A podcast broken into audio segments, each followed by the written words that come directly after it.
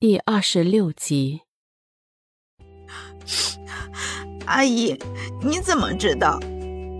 依依小的时候我就给她算过，人家说啊，她是天上的天使菩萨，来人间渡人的。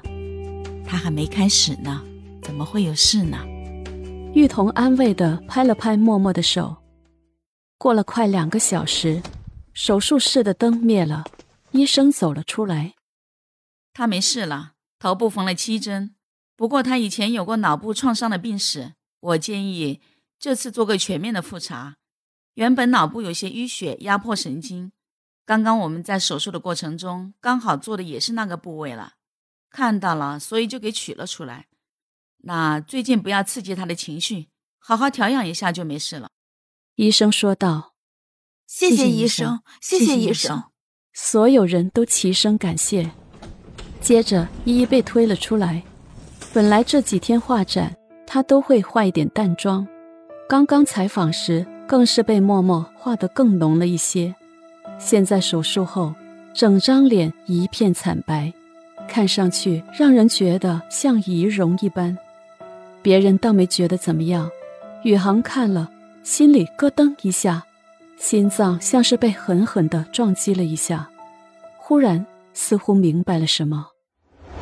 一周后，默默、杨天琪、吕飞来看依依，她基本已经恢复了。几个人进来的时候，她正躺在病床上，往窗外看着。怎么赏雪呢？默默开心的笑着，想起了去年冬天在度假村的那场大雪。你说什么？杨天琪敏感的问道：“你不是都忘记了吗？你什么时候想起的？”你还记得什么？我倒是想问你们几个问题呢。当时你们几个都在。你问吧。你们是怎么发现我们的？我们看外面的雪越下越大，张经理沉不住气了，便让人进山谷去找。我们也不放心，就都跟着进去了。走了一个多小时，天已经黑了，在山谷里看见了穿着粉色外套的张涵雅，还有黑色外套的宇航，在山谷旁边。韩雅正抓着宇航，后来下去才看到黄色外套的你。然后呢？依依面色一片沉静。然后你们去了医院，你先醒了，不过你什么都不记得了。宇航那会儿还没醒，韩雅的妈妈也来了。韩雅后来哭着说，她下到山谷拉上了宇航，就没有力气拉你了，因为你跌得太深了。杨天琪说：“依依听了，什么也没说。怎么了？”吕飞机敏的问道。“啊，没事，就是忽然想起来一些事，问问你们，看看是不是一样的。今天的雪也好大，和那天还真像。”依依转了话题，几个人聊了一会儿，杨天琪和吕飞就走了。依依。你心里有事，是不是？你是不是想起了什么，和我们知道的不一样？默默和他多年挚友，很了解他的脾性。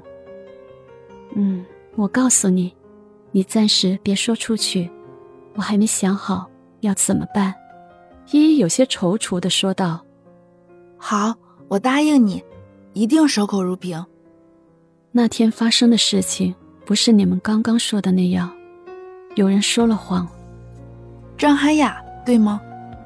对，当时宇航跌进去以后，我让涵雅去度假村找人。他走了后，我就自己爬了下去。可是因为声音太大，引起了雪崩，宇航被埋在了雪里。我挖了很久，终于挖到了他，拉他出来，然后奋力。将他沿着古坡拉了上来，到了上面，我一下大意，脚下一滑，跌了下去。后面的事情我就不知道了。依依回忆的说：“张涵雅并没有回来找我们，我们看到你们的时候，她趴在了宇航的身边。难怪，开始在度假村，他什么都没说，到了你醒过来。”什么都不记得的时候，他妈妈也来了，他后来才说他救了宇航。他们以为我再也记不起来了，或者认为，就算我记起来了，也于事无补。他会说我嫉妒他，而宇航向来是个知恩图报的人，所以他们吃定了他。